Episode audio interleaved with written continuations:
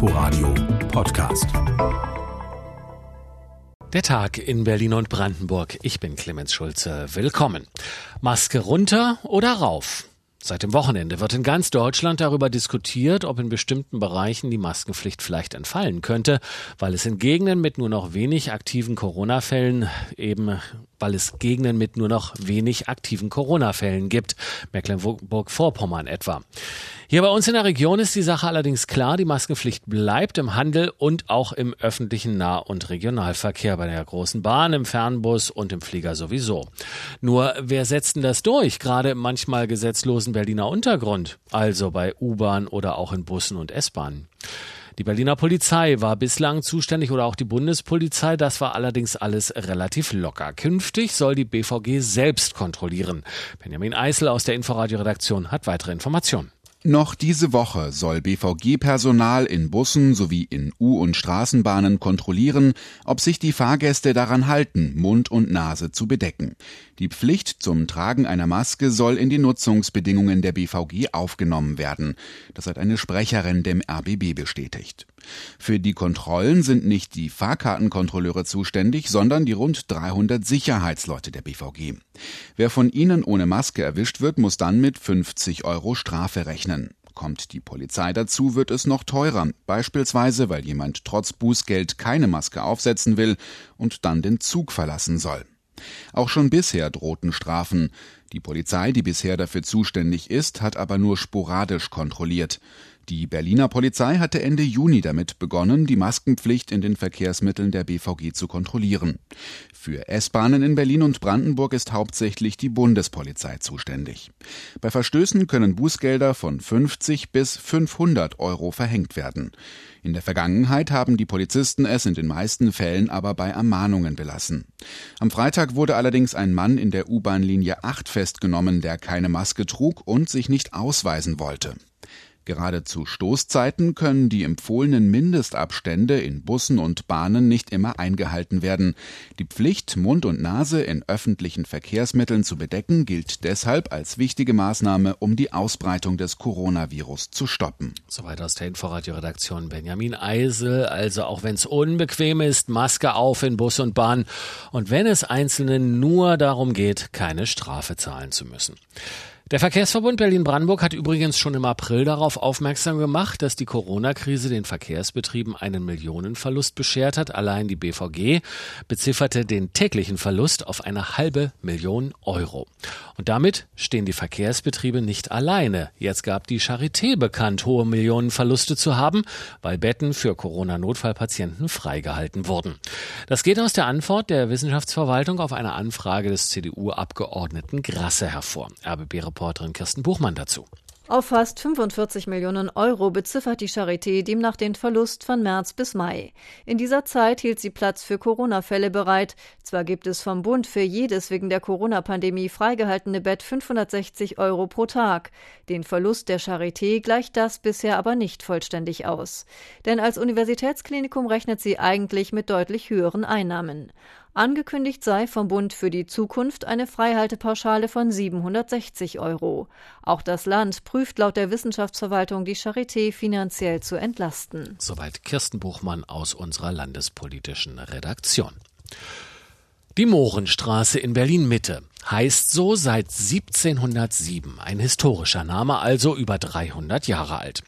Der dazugehörige U-Bahnhof wurde 1908 eröffnet unter dem Namen Kaiserhof. Zu DDR-Zeiten kamen zwei Namensänderungen, erst Thälmannplatz, dann Otto-Grotewohl-Straße. Nach der Wende kam dann die Mohrenstraße in den Untergrund und sorgt seitdem für Debatten, denn viele empfinden diesen Namen als rassistisch. Deswegen will die BVG den Bahnhof demnächst mal wieder umbenennen und schon gibt es neue Debatten. Inforadio-Reporterin Franziska Hoppen zum Stand der Diskussion. Den vollen Namen der Haltestelle in Berlin Mitte will Tahir Della nicht aussprechen, denn das M-Wort wurde im kolonialen Kontext verwendet, um schwarze Menschen zu stigmatisieren. Ein neutraler Begriff war dieses Wort noch nie. Stattdessen spricht Della also von der M-Straße. Er ist Pressesprecher der Initiative Schwarze Menschen in Deutschland und findet, in erster Linie mal der Begriff ist für schwarze Menschen, People of Color, diskriminierend, rassistisch. Im öffentlichen Raum sollte sowas nicht Platz haben. Und dazu kommt natürlich auch die Geschichte der Straße. Also die Straße ist darauf zurückzuführen, auf die ersten schwarzen Menschen, die nach Berlin kamen, versklavt waren, nicht freiwillig hier waren, nicht sich freiwillig be bezeichnen mit diesem Begriff. Seit 1991 hat die Haltestelle M-Straße ihren umstrittenen Namen. Was genau jetzt den Anstoß bei der BVG gegeben hat, den Namen zu ändern, sagt Pressesprecherin Petra Nelken am Telefon nicht. Nur, dass die Haltestelle unter Mitarbeitern durchaus ein Thema war. Wir sind selber ein ziemlich bunter Haufen. Wir sind stolz darauf, dass wir 50 Nationen haben und Sie finden bei der BVG bestimmt jede Hautfarbe dieser Welt, jede Augenfarbe jede Religion und äh, wir sind wirklich selber bunt. Und da gab es auch bei den Mitarbeitern die Diskussion, warum können wir den U-Bahnhof nicht umbenennen, wenn mit dem Namen sich einfach Menschen gekränkt fühlen. Ein Schritt in die richtige Richtung, findet Tahir Della. Er sagt jedoch auch, die Umbenennung sei ein Schnellschuss. Wir hätten uns natürlich auch gewünscht, dass jetzt wirklich hier mal mit den Leuten gesprochen wird, die schon seit 15 Jahren fordern, dass die Straße umbenannt wird, inklusive U-Bahn-Stationen. Und dass das nicht stattfindet, ist nicht bloß ärgerlich und bedauerlich, sondern zeigt eben auch, dass halt immer noch die Akteure das sich entweder völlig verschließen dieser Diskussion oder dann plötzlich Einzelaktionen machen, um so Aktionismus zu machen oder so, um klarzumachen, ja, sie positionieren sich jetzt, um sich selber so ein bisschen auf die Schultern zu klopfen. Denn die BVG will die neue U-Bahn-Station nach dem russischen Komponisten Michail Ivanovich Glinka benennen, in die Glinka-Straße so wie die angrenzende Straße. Die Initiative Schwarze Menschen in Deutschland schlägt folgende Namen vor die Anton Wilhelm Amo Straße. Der erste schwarze schwarze bekannte Professor, Philosoph in Deutschland, der sich für die Rechte schwarzer Menschen auch eingesetzt hat bereits im 18. Jahrhundert, der sozusagen für uns nur eine Art Grundsteinlegung für die schwarze Bewegung ist. Die BVG hingegen sagt, Fahrgäste brauchen Orientierungspunkte, Straßen, die wie Haltestellen heißen. Aber es ist nicht auszuschließen, dass die BVG den Namen in Zukunft noch einmal ändern würde, sagt die Pressesprecherin. Jetzt beginnt aber erst einmal die Arbeit. Bis Dezember sollen sämtliche Schilder und Fahrpläne ausgetauscht werden und auch die ab der BVG abgedatet werden. Aus dem U-Bahnhof Mohrenstraße wird also die Station Glinkerstraße. Franziska Hoppen berichtete. Und wir bleiben noch einen Moment auf der Schiene. Die Regionalbahn 25, also die RB 25, fährt bisher einmal pro Stunde von Verneuchen, das liegt nordöstlich von Berlin, in die Hauptstadt. Ab 2024 soll es einen Halbstundentakt auf dieser Linie geben, allerdings nicht für die ganze Strecke. Drei Haltestellen mitten in Ahrensfelde bekommen keine Takterhöhung. Warum, erklärt unser landespolitischer Reporter Maximilian Horn. Wilfried Gerke kann sie aus seinem Rathausfenster sehen. Die Autoschlangen der Berlin-Pendler, die sich jeden Tag durch das Nadelöhr Ahrensfelde quälen. Direkt um die Ecke liegt die Bahnstation Ahrensfelde-Friedhof. Hier wird die Bahn auch weiterhin nur jede Stunde halten. Also keine Alternative für die Pendler, meint Bürgermeister Gerke. Nur mal ehrlich, wer nutzt, wenn er von der Arbeit kommt oder auch zur Arbeit geht, fährt er vor der Nase weg, muss ich eine Stunde warten. Ja, und eigentlich ist ja das 20-Minuten-Takt, wo man sich ein, oh, man verpasst den, gut, dann kann ich eine Viertelstunde vielleicht warten und dann kommt die Bahn. Das akzeptiere ich. Wenn das nicht der Fall ist, dann benutze ich ein anderes Mittel. Doch aus technischen Gründen müssen drei Stationen im Herzen von Ahrensfelde ausgelassen werden, um auf dem Rest der Bahnstrecke einen Halbstundentakt zu ermöglichen. Das teilt der Verkehrsverbund Berlin-Brandenburg auf Anfrage mit. Bürgermeister Gerke ist da anderer Meinung. Man müsste eben noch irgendwo eine Möglichkeit schaffen, wo der Zug halten kann oder wo er warten kann, ja, oder zwei Züge aneinander vorbeikommen. Und dazu könnte man zum Beispiel auch schon den S-Bahnhof Arnsfelde sehen. Wie kann der dort erweitert werden? Tatsächlich plant der VBB schon mit einem zusätzlichen Bahnsteig im Ahrensfelder Ortsteil Blumberg. So wird es zumindest im Süden und im Norden der Gemeinde den Halbstundentakt geben. Rund 80 Prozent der Fahrgäste entlang der Linie würden profitieren, meint der VBB. Bürgermeister Gerke dagegen fordert, die Pläne nochmal zu überarbeiten. Debatte um die künftige Taktung auf der RB 25. Maximilian Horn informierte und äh, wir schauen jetzt in den Südosten Brandenburgs und zwar genauer in den Spreewald. Die Spreelagune in Lübben gehört zu den beliebtesten Naturbadestellen in Brandenburg.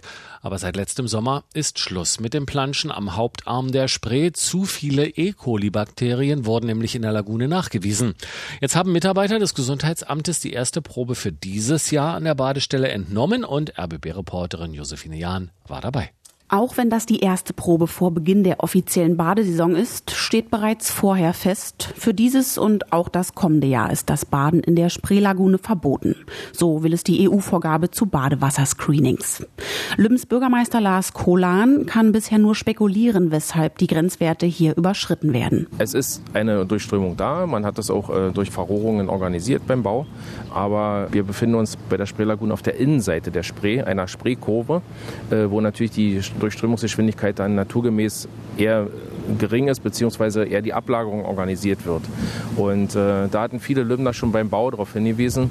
Und man muss jetzt einfach sehen, äh, ob man da vielleicht baulichen ja, nicht ganz so gut gelandet ist äh, oder ob es wirklich an anderen Dingen liegt. Die Mitarbeiter des Gesundheitsamtes des Kreises entnehmen Proben, die auf Enterokokken und E. coli, also Fäkalbakterien, geprüft werden. Dies geschieht während einer Badesaison alle 14 Tage. Das letzte Mal wurden in der Spreelagune im September 2019 Proben entnommen. Laut Landkreis Dahme-Spreewald waren diese Proben in Ordnung. Allerdings gilt, die Bewertung der Qualität von Badegewässern erfolgt auf Grundlage von Messergebnissen der letzten vier Jahre oder mindestens von 16 Proben. Die Wartezeit will Lars Kohlan aber nicht ungenutzt lassen. Wir proben jetzt weiter, um einfach auch ein gutes Bild zu bekommen. Da sind wir jetzt dabei, das gemeinsam mit einer Firma aus Berlin zu ermitteln, welche Maßnahmen könnten hier greifen, um das dauerhaft wieder zum Badegewässer zu machen. Die Spezialisten sollen die Strömung analysieren, sich die Nebengewässer und das Grundwasser genau ansehen, um die Wasserqualität wieder dauerhaft zu normalisieren, sagt Kohlan. Also es ist jetzt die Frage, ob man eventuell das, das Wasser von der Spree noch direkter umleitet, vielleicht noch mehr Einfahrtsgeschwindigkeit hier kriegt am Eingang. Äh, man hat vor Jahren schon mal diese äh, Anlegebretter von diesem Kanurastplatz hochgenommen, dass man da die Durchströmung höher hat. Da muss man einfach sehen, was dann am Ende die beste Maßnahme ist. Vielleicht ist es auch eine, eine Summe von Einzelmaßnahmen. Hauptsache für die Lübner ist, dass sie ab 2022 wieder in ihrer Lagune planschen können. Solange muss aber die Spreelagune dicht bleiben, Josephine Jahn berichtete aus Lübben. Und soweit der Tag in Berlin und Brandenburg mit Clemens Schulze nachzuhören, auch auf inforadio.de.